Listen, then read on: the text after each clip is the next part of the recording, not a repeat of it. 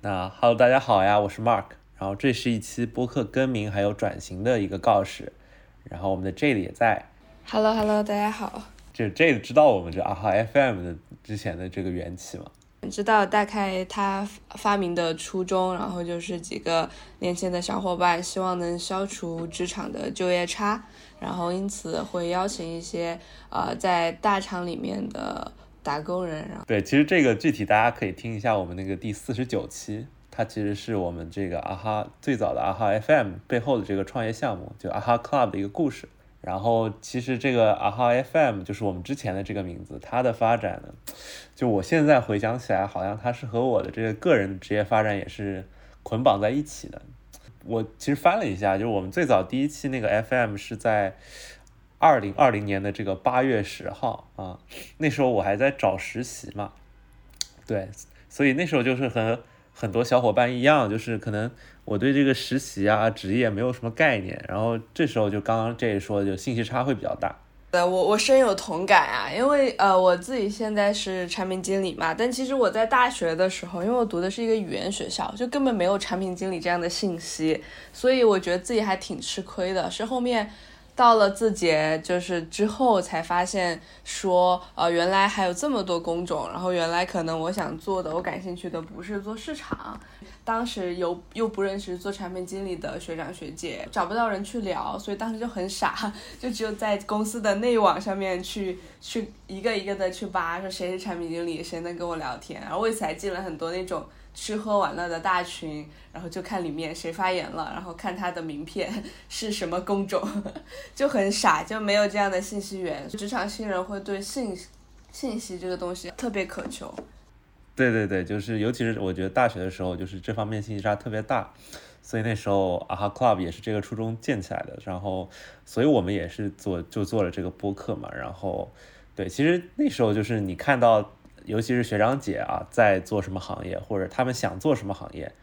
就是你反正你对这个职场信息也不太了解，你就觉得他们想的应该是对的，然后你就会去想追求他们。大家都在做互联网，大家都想往互联网跑，人人都想当产品经理，对，然后所以，我我们一开始也是这么想的，就包括我一开始也是这么想的，然后我可能就是通过这个访谈的形式，然后把互联网行业的信息介绍给大家，像什么实习啊、求职啊、工作生活状态啊。对，就是给大家还原最真实的情况吧。然后，其实既是帮听众去弥合这个信息差，其实我觉得也是帮我自己去进一步理解这个情况。包括我们也采访了很多这个，呃，比较成熟的，像什么刘飞啊、刘少楠啊，包括我们也采访了如来梦高管或者完美日记的高管，就大家的这个职场故事也特别有意思。然后我其实我从我自己来说，我慢慢也发现就是。其实自己采访了很多这个，尤其是产品嘉宾以后，感觉自己其实没有那么对产品感兴趣。我就觉得，就是嘉宾这些描绘的工作，在我感觉其实没有那么有趣。对，然后也是就做播客的过程中，我自己对营销产生产生了兴趣，然后包括啊哈 club 后面也在呃探索一些营销或者是做市场的这些嘉宾，还有这个这个算是我们叫什么导师嘛？对。然后，于是我们也后面也做了很多这个市场啊、营销啊这样一些节目。然后，就其实我自己感觉啊，就是这些嘉宾是基本上都还还是来自消费品公司嘛。然后从我自己的角度，我觉得自己和消费又不沾边，我自己又是个不消费的人，对，所以所以也没有选择相应的岗位。对，哎，你你是学的这个做的市场吗？一开始？对我，我觉得我的职场故事也非常的有趣。为什么我想去做产品经理？就是我的前司是一个很有趣的公司，它有趣不是因为它是宇宙大厂，而是我觉得它的文化啊非常的有意思。它是一个非非常开放，然后呃大家比较平等的这样的一种扁平的平台。然后大当时刚进去的时候会看到里面有一个内部的 wiki 知识库，然后里面有很多优秀的前辈啊写的自己的 blog。因为当时就是刚刚进嘛，就觉得一切都非常的新奇，所以我就 花了很多时间在上面去看各种各样的文章。然后写文章的人就有各种各样的样板啊，就有做运营的，有做市场的。对，然后当时看到一篇 blog，我当时看了那个 blog，我就觉得惊为天人。然后就说这样优秀的人到底在从事什么样的工作？然后他就是做产品经理吧，他用了四年从，呃那个 team 第一个产品经理，然后现在已经做到了一个。呃产品现象级产品的负责人，然后我觉得就我他给我的影响很大，然后那是我进想对产品经理感兴趣的基点。可能是找到了一个 idol，算他算一个 role model 吧，对。然后然后他在里面有说一句话，其实那句话是甘地说的，他说叫 be the change you wish to see。然后我觉得这这个理念就很好的指导了我，因为我自己觉得其实呃不管做什么样的工作，其实大家都是可能会会换嘛，一切都在变化之中，都是流动的，大家兴趣可能会变，然后这个工种可能它本身的 scope 也会变。所以，其实我觉得我们本质上是通过人和人的连接，以及人和人连接带来的这种信息的交换、流通、互相启发，然后能让我们去认识自我、接纳自我。所以，其实工种啊，做什么工作呀，然后在哪里工作呀，去创业公司、大公司、小公司，其实本质上，我觉得都是认识自我、接纳自我的过程。所以，我觉得我们的播客也在致力于这一点，希望能给大家带来最前沿、最有启发的信息。真的有前人的经验，真的可能是按照我们老的那个算是 slogan 吧，会点亮就是大家自己的这个所谓的 aha moment 嘛。然后确实就是我我我刚刚也说了，就是我我在做这个播客的过程中，也是逐渐认识自己的过程。包括其实大家看到后面我们还做了什么游戏相关的机器企划，但是其实我也是我自己也很喜欢游戏，然后我自己也想了解这个游戏到底。它是不是一个比较适合从业的方向？比如适合我，或者适合大家，适合什么样的同学？但我自己后来发现，我自己又不充值又不氪，啊，对，就是我自己也没有特别多的兴趣去钻研它背后的机制还有设计啊，或者营销打法之类的，所以其实也没有深入下去继续做。对，然后我我的就你刚刚说的也是运气比较好吧，就是后来还真的有就和我自己的这个。呃，无论是做播客也好，然后和大家访谈，然后积累的产品的理解也好，后来去了某也是某某大厂做这个产品营销，对，然后也是一款我很喜欢也很常用的一个产品，对，然后组内同事也很强，也找到了就是完美的 fit 吧，对对对，就我觉得都是挺幸运的，就是嗯，是的，但但我觉得幸运的它有一个前提嘛，就是我们先要看见，然后在看见之前，我们先要找寻。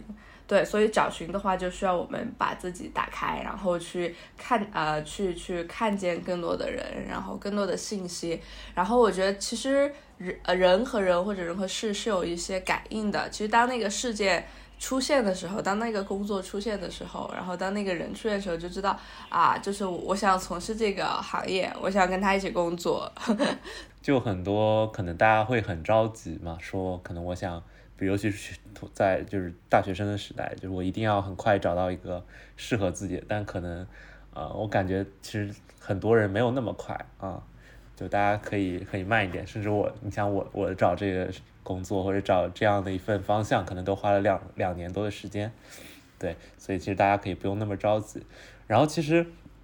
呃，随着我就是这个。在这个大大公司工作，然后我自己对求职的兴趣其实也在逐渐减少嘛，然后所以就可大家可以看到前面几好多期，可能我了解了这个身边创业者啊，也想聊聊这个职场工作氛围啊，对吧？想看看这个副业怎么搞，对吧？自媒体怎么做？然后后面 就是大家会发现这个聊求职的内容就越来越少了啊。然后其实脑子里我也很有很多企划嘛，然后但是后来就发现，一方面是在工作中基本上很多落地了，就自己节目没有再必要去做了。那还有就是就是工作比较忙，呃，这个大家应该也理解，尤其在北京的这个社畜或者在上海的社畜啊，就是呃生活就是周末像没有了一样，就刷了一下就没，对，可能你睡一天，第二天稍微干点杂事，对吧？然后它就没了。Anyway，就是。所以呢，就是大家可以看到，我们后面就是一开始这个播客初衷还是聊求职嘛，但慢慢的它就，呃，就是随着我们自己的一个发展，还有一个兴趣的转向，它可能会在呃做一些做一些有些波动，然后其实也让这个播客慢慢不再聚焦，所以我们也在想这个未来的方向是什么。我自己的职业转型故事也也有非常多的曲折的故事，也经历过很多失败的求职，所以我我非常感受你说的那种焦虑，然后呃对于失败的沮丧。但我觉得可以呃送给大家一句话，就是高德地图的那句话，说前方道路拥挤，但你仍在最优道路上。是的。呃，我觉得我也可以做一个经验总结吧，就是因为之前也聊了很多，呃，无论是求职，尤其因为之前主要是讲求职嘛，然后我我这边讲讲几个想法或者说几个思维吧，或许可能对大家有用，也算是之前可能有五十期 这样的这个相关的节目一个总结。我首先讲一个叫极客营销，对，就是这个极客营销，就是它是营销方式的一种啊，就是具体的名字大家不用在意啊，就是我觉得比较核心的就是，呃，你要用内容或者用你自己的经验去吸引你的顾客，也就是在求职这边，也就是雇主啊，可能比起这种传统的，你像呃雇主就是通过直接的面试去推销你，然后。你可以通过呃发布你的雇主感兴趣的信息，啊，把它吸引到你这里来啊。对，其实找工作的时候你要卖的产品就是你自己嘛。然后，呃，就是，所以我会建议大家，可能比如说你把自己对于某个岗位的认知，或者你在呃做某件事上的反思，就做成通过文章的形式。啊，去把它发出来，或者在社交媒体上，或者在就是尤其是你的潜客，也就是潜在雇主可能出没的地方去做一个发布，啊，这个我觉得对互联网的工种尤其比较合适啊。比如说你如果是想做运营岗位的话，你就可以，呃，通过记录你自己在运营一些社群上的这种经验或者一些反思，然后去把它打造成你自己的一个作品集，然后通过一些公众号呀，或者是比如随便说极客啊等等社区去发布。然后他可能更能够帮你去吸引这种潜在的这个雇主，对我觉得这个这种是一种新的这种找工作的思维，包括你去搭建自己的主业，对吧？啊，就是可能不一定需要去就是怎么说一家一家的海投啊，所以我我其实还比较建议大家就可以去做一些无论是自媒体啊或者一些方式去宣传自己。就是我我有一个很。具体的鲜活的例子呀，我朋友就是喜欢玩极客，然后是一个输出型的选手，大家都说他是飞书野生营销家嘛，对，然后他也是就是有让飞书的，就是 CEO 有关注到他，然后后面就给了他一个实习机会，然后现在也在飞书工作。觉得大家要勇敢的呃表达自我。我们一个是做 product marketing，一个是做 marketing strategy strategy 的，对，所以可能对这方面会都会比较敏感一些。对，本质就是呃就是就是营销自己，sales yourself。OK，对，然后我第二个我想讲的就是六度人脉理论嘛，啊，这个其实大家就是有点烂俗啊，但是就大家简单讲一下，就是什么所谓任何人可以通过这个六层关系、人脉关系，对吧？然后理论上能接触到像奥巴马啊，或者是你觉得你可能根本接触不到的人，对。然后我觉得这个信息或者说这个思维对大家可能很重要的是，就是找工作的时候你不要去想着说，呃，所谓人脉这个东西好像是一个。呃，走捷径或者不靠自己实力的那种感觉，我觉得不要有这个想法。对，就是你要利用好你的人脉关系，因为这个人脉关系它可以帮你找到一些水下的信息。就回到我们之前说的，就是信息是特别重要的，因为有求职这个东西，它是有非常大的信息差的事情。如果你没有一个 insider 帮你去获得这些信息的话，嗯，其实很可能是你会踩坑的。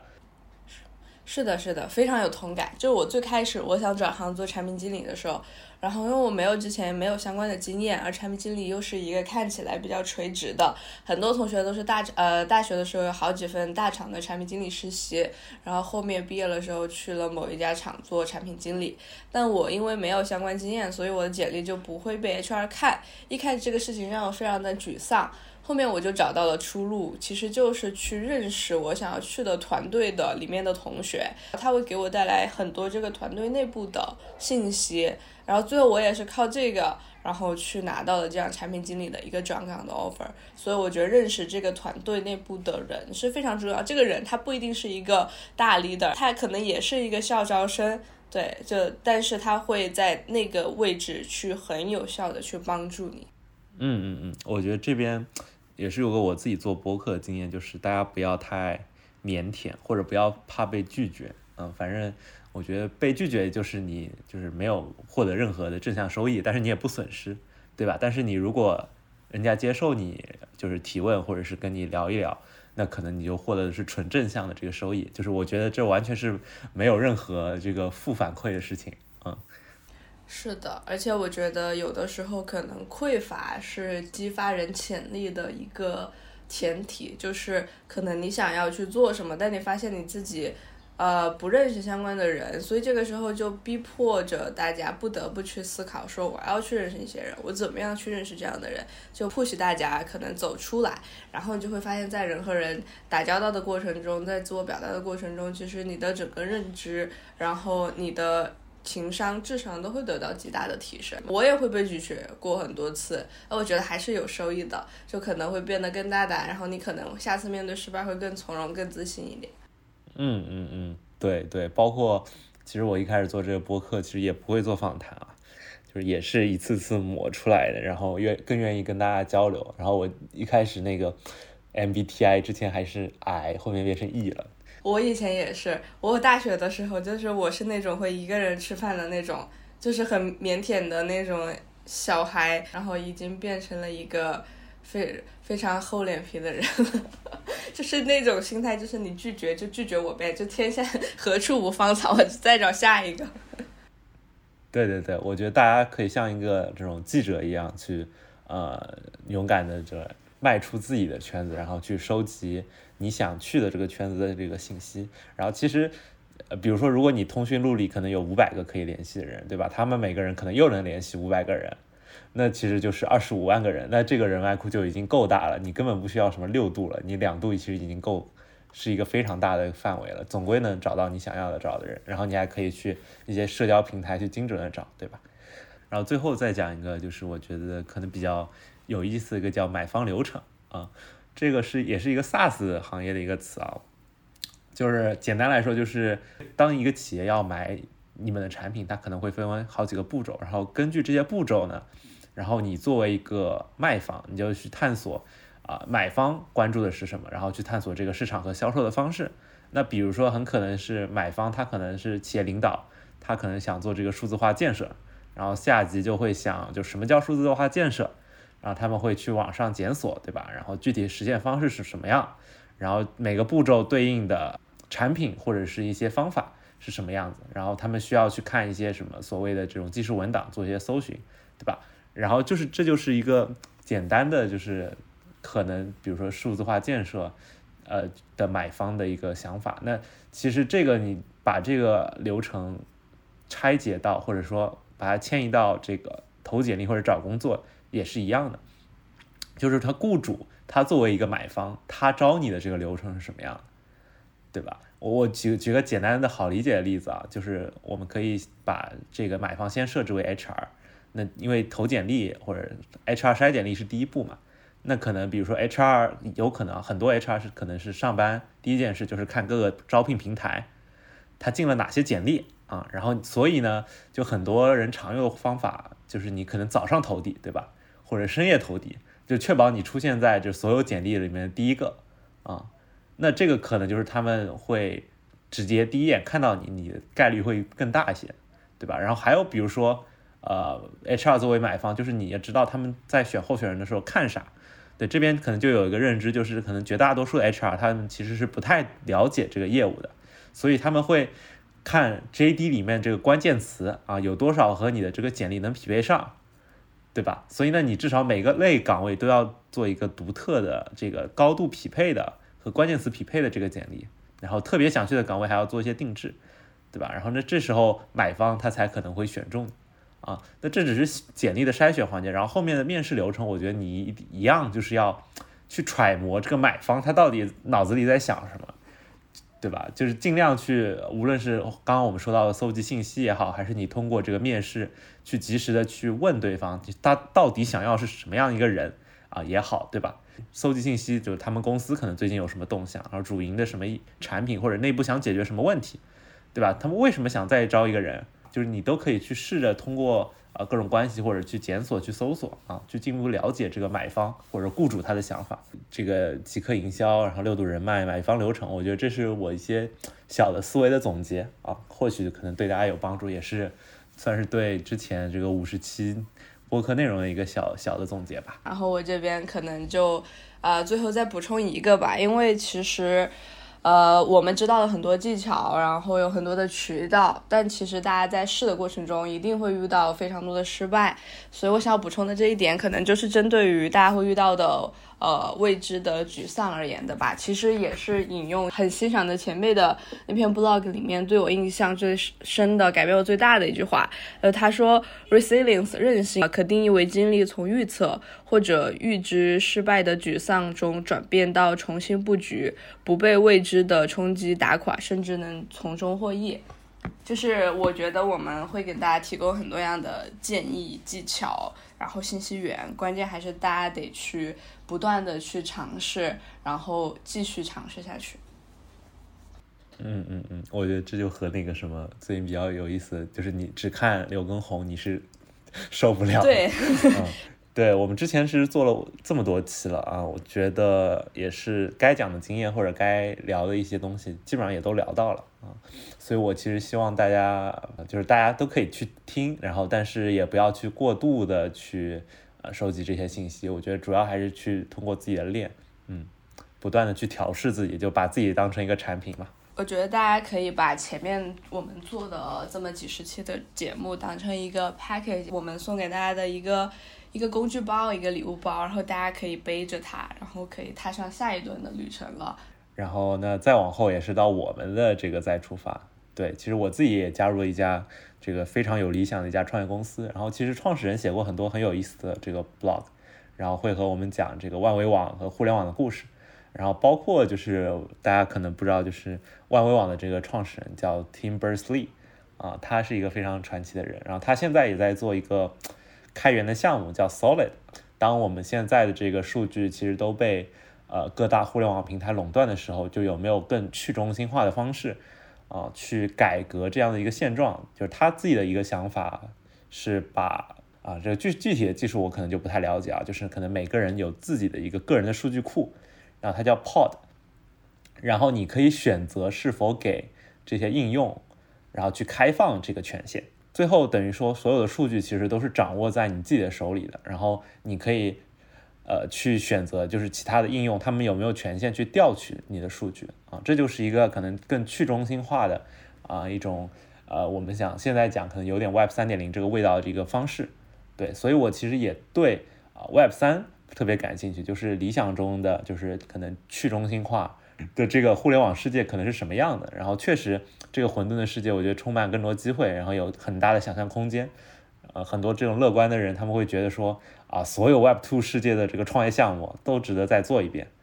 对吧？或者所有 Web Two 的这些互联网产品都值得再做一遍。那可能悲观者觉得它是炒作和这个钱生钱嘛，然后你上链很多项目没有带来这个实际的价值，对吧？所以我觉得这边有很多话题都值得讨论，然后这整个行业也是特别有意思。其实这个万维网出来之后，Tim Berners-Lee 有无数多可以把它商业化变现的机会，然后他都拒绝了，所以我觉得这是他很伟大的一点。然后现在他对于我们今天的互联网感到无比的忧虑，因为他觉得其实今天的互联网不属于我们每个人。这本质上是一种寡头政治嘛？他觉得跟他设计万维网的初衷，一个平等，一个自由，也是背道而驰的。所以他也是自己创业。我会非常的感兴趣 Web 三的原原因也在于说，因为今天我们遇到了这么样多的问题，那其实我们觉得我们这一代人的使命。本质上应该是去解决问题，让这个世界变得更好。首先，第一是要解决什么样的问题？这个就是基于我们自己对这个物理世界和这个比特世界的认知。然后，第二就是我们以什么样的方式去解决？那现在已经有很多的科技精英呃站出来说，也许这个 Web 三是解决当今这些问题的。最可能的已知的一条途径。那作为一个呃非常好奇的人，所以我觉得我们首先第一步应该走进去去看一看这里面到底是怎么样一回事情。然后第二是我们会接收到非常多的信息，有的人看好，有的人看衰。啊，我觉得我们也希望保持独立思考，然后以我们自己为一个介质，然后去厘清其中的缘由，然后去提供一种视角，也希望能启发大家的一些思考。对。刚刚呃，J 提到我们要做一个介质，因为我觉得又回到了最初的起点哈，就是因为其实我一开始做阿浩 FM 的时候，其实对产品经理甚至对互联网行业都是其实基本上是不了解的。